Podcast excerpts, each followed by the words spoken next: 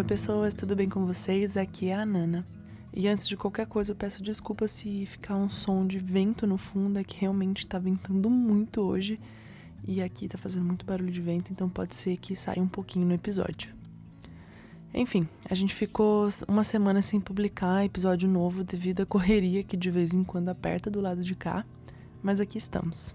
E durante essa semana sem episódio novo, eu fiquei pensando sobre o que eu deveria falar nesse próximo e enquanto eu orava sobre isso, o Senhor me lembrou do que o anagrama é, né? Que é um lugar onde tanto eu quanto os meus amigos compartilhamos dos nossos corações, das nossas meditações, né? Das coisas que o Senhor tem feito e nos ensinado. E então eu entendi que hoje eu deveria falar um pouquinho com vocês sobre a volta de Jesus. Eu tenho estudado semanalmente com o pessoal da Base Cursos os 150 capítulos da Bíblia que falam sobre o fim dos tempos, então esse é um tema sobre o qual o Senhor está falando muito ao meu coração, mas eu quero entrar mais a fundo em como foi que esse assunto chegou na minha vida e etc. A comunidade cristã que eu cresci pouco falava do retorno do Senhor, e eu vejo que isso não era só lá, né? Não era algo específico. Muitas outras comunidades também não entram muito nos detalhes ou, traz, ou traz o assunto frequentemente à tona, né? Então, na minha experiência, eu sempre soube que Jesus retornaria e fim, só isso. Nada além disso. E eu acho que aqui cabe até um aviso de que nesse episódio eu não vou pregar passo a passo da vertente teológica sobre o fim dos tempos que eu acredito. Hoje eu quero conversar um pouco sobre como a minha falta de interesse e estímulo de conhecimento a respeito da volta de Jesus me levou a ter uma vida muito autocentrada.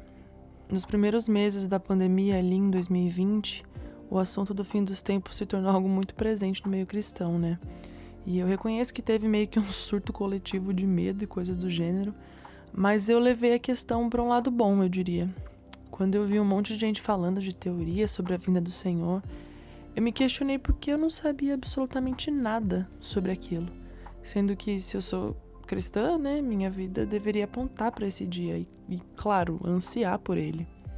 E se você é um ouvinte frequente desse podcast, acho que você já percebeu que um dos modos mais frequentes de Deus falar comigo é me confrontando. E quando surgiu essa questão de caramba, eu não sei nada sobre o dia que talvez seja o mais importante da minha vida, eu não tive condição de continuar nessa ignorância e até mesmo honestamente desinteresse. Eu sei que não houve muito estímulo para eu estudar sobre isso no ambiente em que eu cresci, mas chegou num ponto em que o Senhor trouxe esse, essa questão para mim, então estava na hora de fazer algo a respeito. E aí eu fui atrás de aprender pelo menos um mínimo a respeito do dia do Senhor. Eu já conhecia brevemente algumas pessoas que falavam muito sobre o assunto, como o Vitor Vieira e o Ângelo Basso, então eu me enfiei em vídeos de aulas, ministrações, lives e o que mais fosse que eles estavam fazendo para ensinar sobre o dia do Senhor. E foi então que Deus começou esse processo de transformar um coração curioso em um coração que deseja a sua vinda. E é até meio difícil falar disso sem me emocionar, porque de dois anos para cá, quando eu realmente comecei a estudar sobre isso, o estudo do fim dos tempos tem mudado a minha vida. Não é segredo para ninguém que eu amo e visto a camisa da vida de oração. E no dia que eu descobri como a oração é importante e é valorizada no fim dos tempos, a sensação era que eu tinha encontrado meu lugar. Quando o Senhor arrebatou meu coração para a oração, eu não entendia o poder disso, sinceramente. E hoje eu vejo o Senhor, desde aquele momento, me fazendo olhar para Ele, colocando como uma semente no meu coração para desejar a eternidade, onde eu vou encontrar pessoalmente com aquele para quem eu oro. Existem alguns temas que regem a minha vida hoje que foram despertados em mim por causa e através do estudo do Dia do Senhor. Alguns deles, inclusive, existem episódios específicos aqui nesse podcast, como a contemplação, o senso de eternidade. E pensando nesse assunto, né, até para produzir esse podcast aqui, eu acho curiosa a forma como o Senhor foi me conduzindo na caminhada cristã até chegar ao ponto de amar e desejar a sua vinda. E esse caminho começou com, em primeiro lugar, anos atrás, ele me fazendo ter interesse em estudar sobre identidade, até chegar ao ponto em que eu entendi como ele me vê, e isso talvez seja até para um outro episódio. É, então, o caminho para entender minha identidade foi através da oração e das verdades bíblicas, tanto sobre Deus quanto sobre a idolatria do coração humano.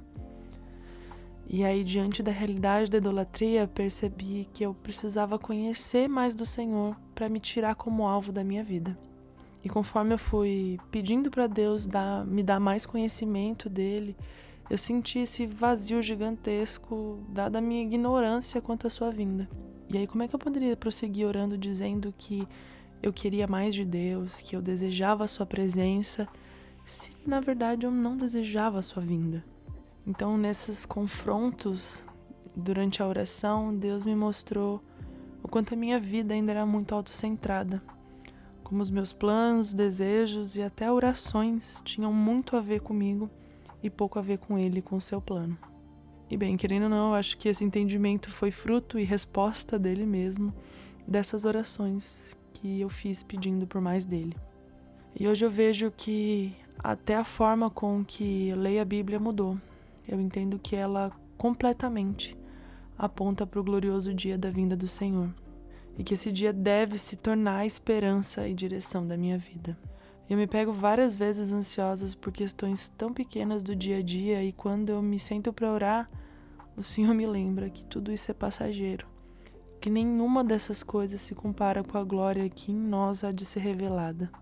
Todas as aflições, todas as dores, elas têm uma data de validade. Vai haver um dia onde não mais terá choro, nem dor, nem aflição, porque o Senhor estará habitando conosco.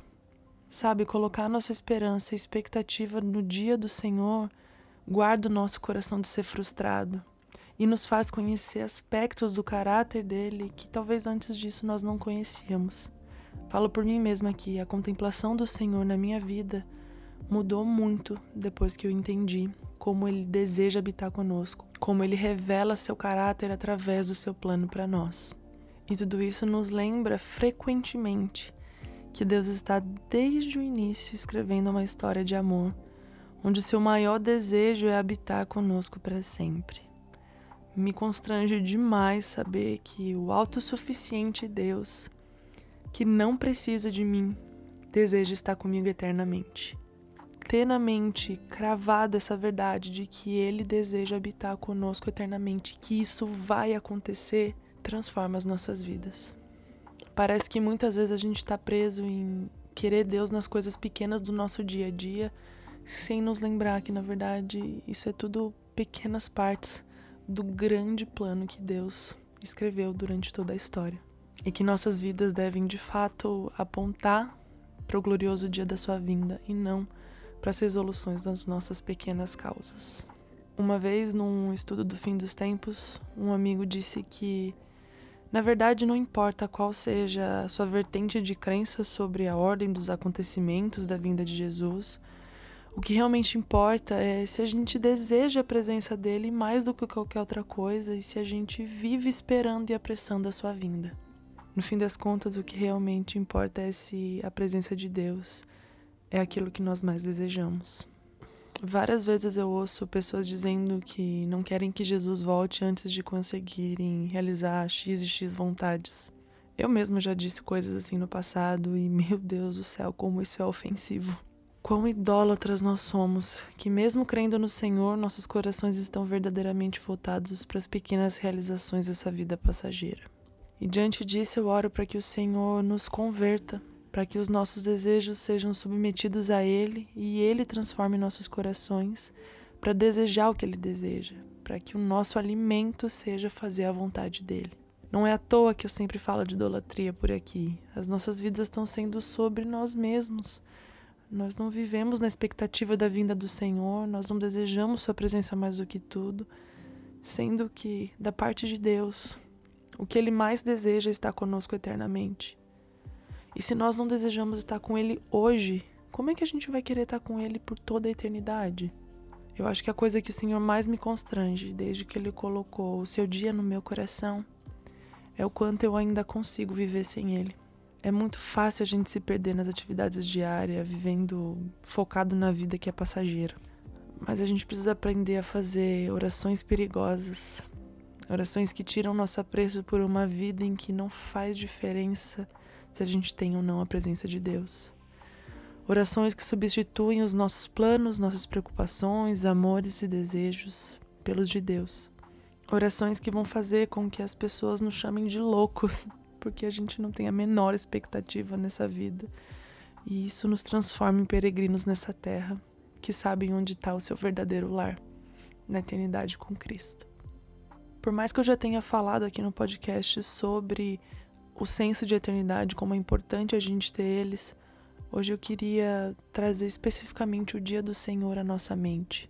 E eu quis falar sobre a vinda de Jesus com vocês hoje porque realmente ela é o lugar para o qual nossas vidas estão caminhando. E nós precisamos nos preparar para esse dia. Não tem condições a gente viver com a nossa esperança em conquistas dessa vida. Nossos olhos devem estar voltados para o Senhor e para o seu plano. Que nós não sejamos surpreendidos no fim, mas que nós estejamos prontos para encontrar com Jesus. Que a Sua presença seja o nosso único desejo e assim nossas vidas apontarão para o glorioso dia da Sua vinda. Que em nós exista o mesmo único e desejo de Davi: habitar na casa do Senhor para contemplar a Tua beleza e meditar no Teu templo. Bem, é isso. A vinda de Jesus é uma realidade que deve transformar as nossas vidas e eu oro para que ela rebate os nossos corações e seja nosso guia diário. Até o próximo episódio. Um beijo, um queijo e maranata.